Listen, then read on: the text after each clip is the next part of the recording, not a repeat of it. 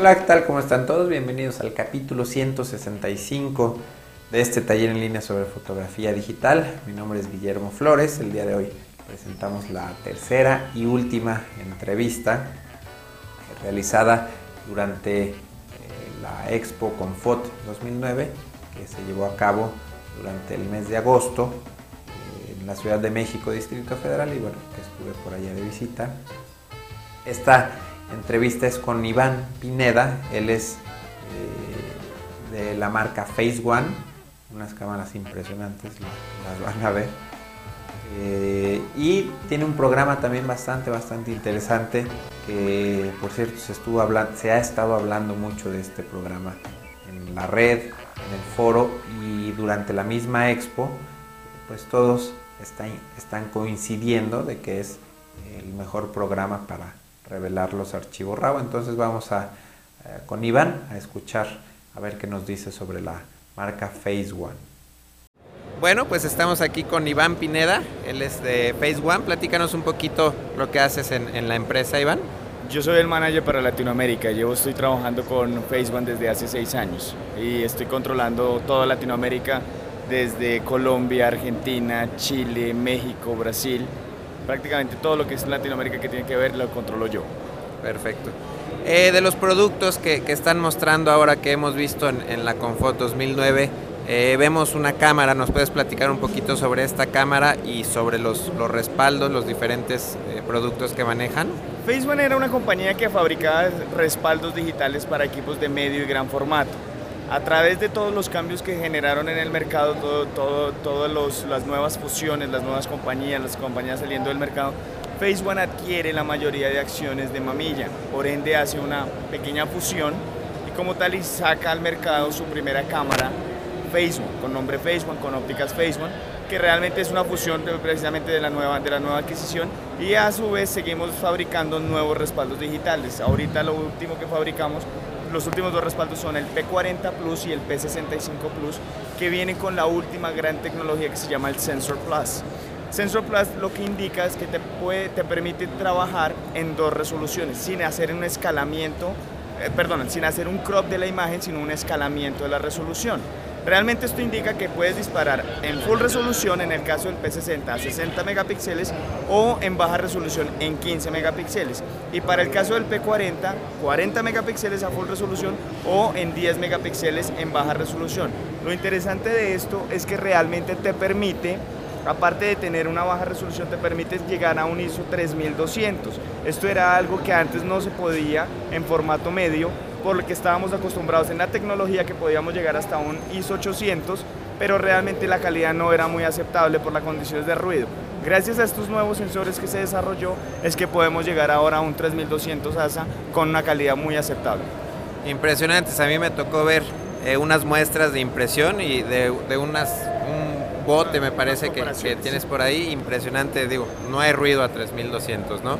Eh, esto en parte es por el, el, tamaño del sensor. ¿Cuánto mide un sensor en porcentaje comparado con un full frame de, de parte, 35? Parte, parte, de la base que el primer sensor de un, el primer respaldo de un disparo que tuvimos hace 15 años fue un Lightface UH5 de 6 megapíxeles y el tamaño de ese sensor en ese momento era 24 por 36, es decir, era un full frame si lo comparamos con un full frame de un sensor de 35. La tecnología es costosa y aumentar sensores es, es, lógicamente costoso y por eso el costo de los mismos equipos digitales. Pero entonces empezamos a aumentar y ahorita pasamos a tener ya el primer sensor full frame en formato 645, es el P65, es el sensor más grande que existe en el mercado y el tamaño es 54 por 44. El, el, tamaño anterior a ese era 37 por 49, que era el del P45. Como se pueden dar cuenta, prácticamente crecimos y ya es la primera vez que, que hablamos de un sensor full frame que no tiene factor de magnificación en tu óptica, es decir, un 80 se, convierte, se comporta como un 80, un 120 es un 120, un 150 es un 150, que era algo que impedía en la fotografía o que teníamos que tener en cuenta era el factor de magnificación de la óptica para poder tener prácticamente la distancia focal que se estaba requiriendo. Platícanos un, un poquito más sobre la óptica. Eh, ¿Qué lentes utiliza esta cámara Phase One? Y digo, obviamente por ser un sensor tan grande, supongo que necesita lentes de la mejor calidad, ¿no? Realmente, realmente esta es la óptica, se sigue siendo óptica mamilla como tal, pero la nueva óptica viene con la tecnología Secor Digital o Secor D. Hay que tener en cuenta que a raíz de la tecnología digital, toda la óptica que teníamos antiguamente era con base en la definición de la película. Y hasta ahí estábamos claros, sale la parte digital y seguimos utilizando la misma óptica. En la medida en que crecen los sensores, que llegamos a tecnologías como la del P45 y ahora el P40 o el P65, nos damos cuenta que entre un sensor más grande, más megapíxeles, tenemos muchísima mayor información. Esa información, si tú no, tienes un lente bueno, el sensor, sin embargo, va a seguirlo capturando y ahí momentos es cuando empiezas a ver que quizás aberraciones cromáticas o artefactos de la imagen que no veías en la película con el mismo lente o con un respaldo de menor resolución, los empiezas a ver con un respaldo de mayor resolución. A raíz de ese salto que se encontró, es que empiezan las compañías fabricantes de lentes a trabajar la línea HR o High Resolution por su nombre, por su sigla en inglés, y vemos que ahora tenemos en Rodenstock, en Schneider, la línea HR de High Resolution, que no es nada más que simplemente una óptica desarrollada con base en, la, en, las calidades del sensor, calidades y tamaños del sensor para poder lograr precisamente ese factor de magnificación. Perfecto. Eh, vamos a platicar ahora un poquito de, la otra parte, que es el, revelado de los archivos RAW, que también Phase One tiene un, excelente producto. Por ahí acabo de ver una reseña de, una comparación sobre todos los, programas que existen que, que ponen a Capture One en primer lugar definitivo eh, sobre una comparación de cinco o seis programas diferentes. Platícanos un poquito de cómo funciona o por qué es tan bueno. Realmente lo que hay que entender es que One es una compañía fabricante de respaldos digitales. A nivel, a nivel de respaldo digital, la mejor calidad que existía era cuando tú la almacenabas en la película, ¿verdad? Ahí pasamos a la parte digital, que es cuando encontramos que nuestro negativo digital se llama archivo RAW o archivo en crudo, que es aquel que no tiene compresión, ¿verdad? Lamentablemente la falta de, conocimiento del mercado ha hecho que el estándar o que algunas personas confundan y empiecen a almacenar su información en archivos JPG. Lo que hay que tener en claro es que almacenar archivo JPG, el, JPG es un archivo comprimido. Al ser comprimido estás botando mucha información. Si tu cámara captura en archivo RAW, hay que sacarle el mayor provecho porque prácticamente te dice, podemos almacenar esta información. Si tú tienes un JPG, almacenas solo un poco de información es prácticamente como si nos remontáramos a la época de la película donde únicamente tú tuvieras una Polaroid. Cuando tú tenías el negativo, tú ibas al laboratorio, lo aumentabas, lo disminuías, lo ajustabas, hacías cualquier cosa porque tenías la información. Eso es exactamente lo mismo en el archivo RAW. Cuando tú tenías la Polaroid, tú no podías hacer nada. Eso es un JPG. No tenías absolutamente nada. Entonces, como trabajamos con el archivo RAW, Facebook realmente desarrolló Capture One para entregárselo a sus usuarios, los usuarios que utilizaban los respaldos digitales en ese sentido. ¿Qué acontece? Que Facebook empieza a tener los algoritmos matemáticos para desarrollar y sacarle mayor provecho a esa, herramienta y nos dimos cuenta que hay, el mercado de 35 milímetros es un mercado muy interesante. De ahí que lo que hizo Facebook fue abrir el código y empezar a trabajar, a, a manejar algoritmos o a desarrollar algoritmos para esas cámaras de 35 de formato medio, o digamos, gama media y alta, ¿verdad? Para permitirles a estos usuarios que utilizaran un software que fue desarrollado para un equipo que costaba 30 mil dólares, pero que no tenían necesidad de comprar ese equipo, pero sí podían utilizar, digámoslo, todas las herramientas que vienen para trabajar un archivo RAW. Entonces, de esa manera es que Phase One abre la puerta para que Capture One pueda procesar los archivos RAW de diferentes marcas de cámaras de SLR y adicional lo de, los archivos de Facebook. Ahora bien, hay muchos softwares en el mercado que hacen lo mismo o que tendemos a hacer lo mismo. Tenemos todos los softwares en el mercado actualmente, tienes balance de blancos, histograma, mirar el foco, ir un procesado, pero básicamente es cuando hablamos de un flujo de trabajo, nos damos cuenta que son lentos. Lo primero que hay que tener en cuenta es que un flujo de trabajo, para que sea flujo de trabajo, es que tiene que fluir, es que tiene que ser rápido. Y ahí es cuando nos empezamos a encontrar con diferentes softwares y diferentes maneras de lograr el resultado final. A la larga, no se trata de cómo lo haces, sino cómo llegas y en qué, tiempo llegas. Cuando comparamos a Capture One con Lightroom, cuando comparamos a Capture One con, con, Aperture, cuando comparamos Capture One con Adobe Camera Raw, realmente lo que estamos haciendo es tratando de mirar cómo utiliza las diferentes herramientas de uno y otro para lograr un resultado final. Nosotros invitamos a las personas que, independientemente de lo que se diga de los software, lo que digan los fabricantes, que es muy fácil de hacerlo, es simplemente lo que digan sus ojos. Ustedes pueden descargar el archivo, pueden procesarlo y van a tener un, un TIFF diferente, una salida diferente. ¿Qué acontece? Que si al final tenemos un archivo, vamos a hablarlo de Canon, un archivo RAW de Canon, tú lo puedes procesar o puedes trabajar ese archivo con el, capture, con el software de Canon, puedes trabajarlo con el cámara RAW, puedes trabajarlo con, con Photoshop, puedes trabajarlo con Lightroom y puedes trabajarlo también con Capture One. Tienes 5 o 6 opciones diferentes. Al final vas a tener 5 o 6 salidas diferentes. ¿Cuál es mejor? Ahí es cuando empiezas a ver la diferencia entre uno y otro. En la medida en que un software tenga más información, mejores algoritmos, te va a dar mejores resultados. A ver, al principio el ojo humano quizás no lo puede ver o no lo puedes captar, pero cuando ya empiezas a ver detalles en las sombras, definición de colores, transición de un color a otro, es cuando empiezas a ver la diferencia entre un software y otro.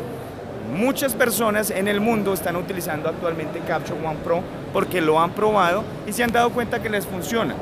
Nosotros invitamos a las personas a que hagan lo mismo, lo pueden descargar directamente de la compañía, les va a funcionar 30 días gratis y si al final de los 30 días piensan que funciona, perfecto, y si no, de todas formas, hay otras opciones en el mercado que de igual forma te permiten tener una salida final para tu flujo de trabajo. Me llamó la atención, me tocó estar en, la conferencia del día de ayer que vino el vicepresidente de la compañía a demostrar el, producto. Normalmente se envuelve en, las exposiciones, en las demostraciones, eh, o, porque eh, ahora sí que tuvimos el honor de, tenerlos a los dos, pues. Normalmente soy yo el que vengo, pero Facebook siempre ha tratado de hacer presencia en Latinoamérica. Para nosotros México es un mercado potencial, es un mercado grande que venimos haciendo presencia hace muchos años. Actualmente vemos que, eh, tenemos, que ser, tenemos que tener la función de educadores. Hoy en día tenemos que educar a las personas para que sepan de digital, porque lamentablemente la falta de información digital, la falta de cultura, la falta de conocimiento ha hecho que hoy en día las personas únicamente hablen de megapíxeles y nos encontramos en el mercado que hay personas que te preguntan ¿cuántos megapíxeles tienes tú? Y tú dices cuatro y te sacan un teléfono y te dicen, yo tengo cinco, yo soy mejor fotógrafo que tú. Ah, la persona tiene siete, ahora él ya es mejor fotógrafo. Lamentablemente esa falta de información ha hecho que nos llevemos a una guerra de megapíxeles. Si bien es cierto, sí es importante, los megapíxeles son un punto de referencia, lógicamente, no son los únicos. Hay que hablar de profundidad de campo, hay que hablar de profundidad de color, hay que hablar de rango dinámico, hay que hablar del software, hay que hablar de muchas variables para poder lograr un resultado final. Entonces lo que estamos haciendo acá es precisamente, aparte de venir yo como el representante de ventas, traer a otras personas también que influyen en el mercado, que conocen, que tienen otra visión y que nos, les podemos dar precisamente ese tipo de conocimiento a las personas para que a la larga podamos mejorar y podamos crecer en el mercado de lo digital. Para, ser, para manejar mercado digital hay que tener el concepto de administración de color. Muchas personas en la película se preocuparon por aprender, se preocupaban por saber qué era un blanco y negro, se preocupaban cómo se hacía un buen laboratorio, sabían cuáles eran unos buenos químicos para comprarlos, sabían cuáles eran las diferencias en una ASA 50 Fuji y lo mismo cuál era la diferencia, la real diferencia en el mismo ASA, ASA 50 de Kodak. Sabíamos que era un Ektachrome, sabíamos muchas cosas. Vino la era digital y las personas hoy en día hablan de Photoshop. Nada más. Y Photoshop no es fotografía. Hay que tener. Photoshop es un muy buen programa para retoque de imagen. Photoshop es nuestro laboratorio. Pero es como en la época de la película, cuando tú tenías un problema en locación, tú no decías yo lo arreglo en el laboratorio. Tú lo arreglabas ahí mismo. Actualmente tú tienes un problema y dices yo lo arreglo en Photoshop. Las personas dejaron de ser creativas, las personas dejaron de, de hacer el arte y se convirtieron hoy en día en manejadores de programas. Y eso no es la fotografía. Eso no es la fotografía. Si bien es cierto, los megapíxeles son importantes, no son el único. Y es como yo lo digo. Es como si yo te dijera, acompáñame a comprar un carro. Tú me dices, vamos a comprar el carro. Y yo llego y digo, ¿cuál es el carro que tiene más, más, más caballos de fuerza? Ese. Perfecto. Ese es el que me llevo porque ese es el mejor. Eso no es así. Los caballos de fuerza son una referencia, pero no es lo único para poder determinar cuál es el mejor carro. Entonces es exactamente lo mismo en lo digital. Los megapíxeles, sí, es cierto, ahí hay un punto de referencia, por algo se nombran, pero no es lo único. Hay que tener en cuenta el tamaño del píxel, hay que tener en cuenta el tamaño del sensor, hay que tener en cuenta el hardware, hay que tener en cuenta el software. Entonces, son muchas variables que solo se logran controlar en la medida en que tienes conocimiento. Y eso es lo que estamos tratando de hacer siempre presencia, tratando de dar charlas, tratando de educar a las personas para que si bien es cierto, no necesariamente tienen que comprar el respaldo digital más grande, simplemente es para que tengan un mejor manejo de la cultura digital y al final van a encontrar las diferencias que se encontraron en 35 en, película, con medio formato en película, con 4x5 en película, con 8x10 en película, todos en película pero un punto diferente de fotografía un arte distinto, todos muy profesionales. Hoy en día encuentras lo mismo en digital. Un muy buen digital en 35, un muy buen digital en medio formato, un muy buen digital en, gran formato, pero tres tipos de fotografía distintas. Y eso es lo que estamos tratando de hacer. Eh, sobre el programa Capture One, eh, la gente, bueno, lo puede descargar la versión de prueba eh, gratis, funciona al 100%. 30 días. 30 días. Y eh, hay algunos tutoriales, algo de, información. hay, unos videos tutoriales que se tienen, eh, prácticamente luego te puedo dar la manera de cómo los encuentran. Hay una forma y es esto. Si bien es cierto, los invitamos a que lo descarguen y si nos gustaría que lo compraran, si lo van a comprar en, directamente en la página de nosotros sale más costoso. Eso es algo que también queremos incentivar. En Fotoregis sale más económico porque Fotorregis es el distribuidor de nosotros. Entonces, en ese sentido, si entran a la página, les gusta y al final de los 30 días lo van a comprar, sale más costoso si lo hacen ahí que si lo hacen a través de un distribuidor local. Esa es otra cultura que estamos tratando de cambiar, que siempre las cosas afuera son más económicas. ¿Tienen presencia también en, Sudamérica, Phase One? ¿Distribuidores? Tenemos distribuidores en Colombia, tenemos distribuidores en México, tenemos distribuidores en Brasil, distribuidores en Argentina, distribuidores en Perú, distribuidores en Chile. Básicamente esos son los, los seis países en los cuales tenemos presencia con un distribuidor local.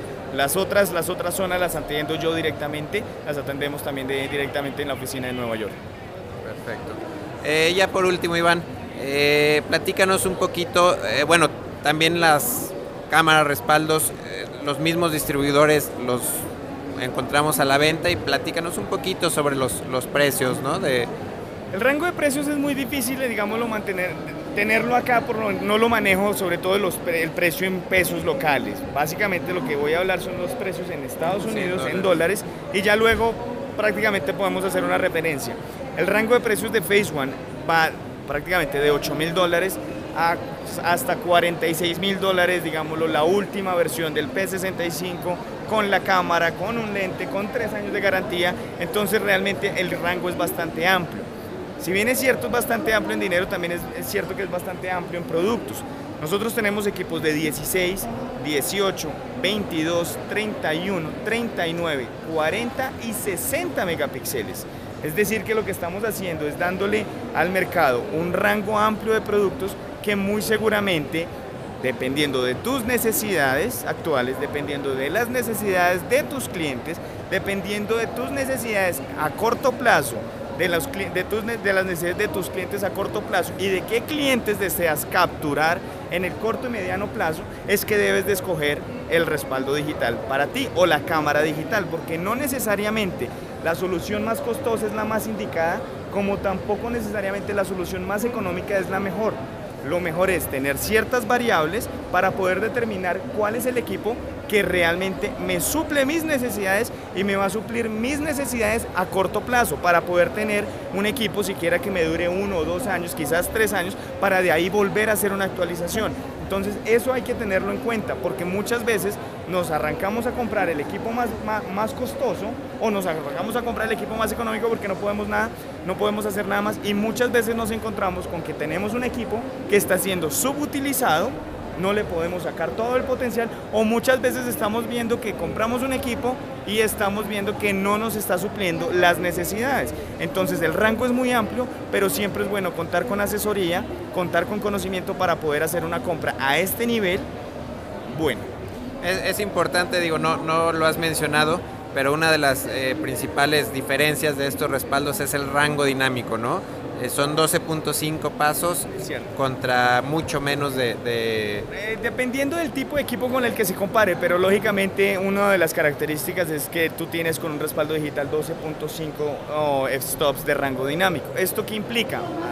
a grandes rasgos lo único que dice es que te captura más información en las altas, te captura más información en las bajas y a través del software te permite recuperar toda esa información. Cuando tú comparas de pronto el rango dinámico, que es otro punto de comparación, puedes, puedes encontrar en el mercado que tienes cámaras con dos, dos, de rango dinámico, otras de 3 o 4. Y en el medio formato, en, el 30, en 35 milímetros, creo que la, el tope de línea puede llegar a 8 o 9 stops, pero muchas veces no son reales. ¿Y eso es gracias a la profundidad de color también o al tamaño del sensor? Eso es gracias a la calidad del sensor. El tamaño lógicamente influye, pero también es gracias a la calidad del sensor.